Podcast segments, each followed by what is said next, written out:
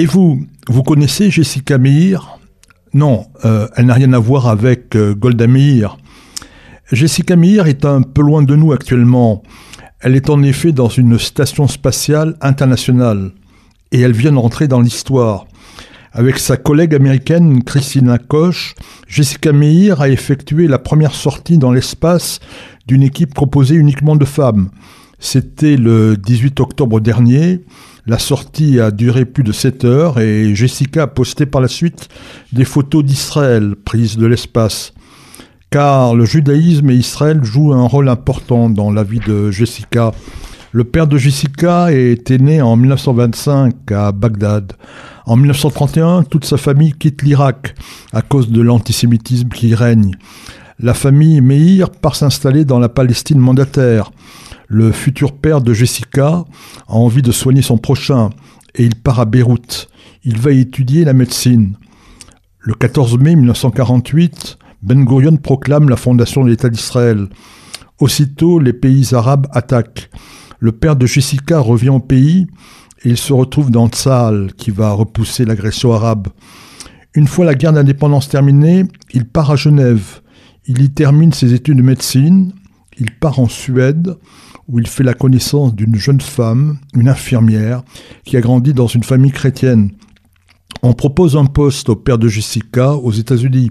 C'est un nouveau départ.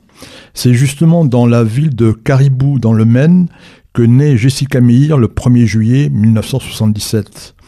La mère de Jessica ne s'est pas convertie, mais Jessica fréquente régulièrement la synagogue. Elle explique Je ne suis pas religieuse, mais être juive est une part essentielle de mon identité. Je suis profondément marquée par mes racines, ma culture, les traditions juives, et surtout par Israël, dont mon père m'a tellement parlé. Jessica fait de brillantes études qui vont la conduire un moment à Strasbourg, où elle obtient un master à l'Université internationale de l'espace. Aux États-Unis, elle obtient un doctorat en biologie marine. Ses recherches portent sur la physiologie du pingouin impérial et de l'éléphant de mer. Mais Jessica a envie d'espace. La jeune femme explique De ma mère, j'ai appris l'amour de la nature, et de mon père, j'ai hérité l'errance et son goût pour l'aventure. Jessica se présente à la NASA. Elle est sélectionnée en 2013, et après des années d'entraînement, le grand jour arrive le 25 septembre dernier. Jessica a appris entre-temps le russe, car elle part dans une capsule spatiale russe Soyouz qui décolle du Kazakhstan.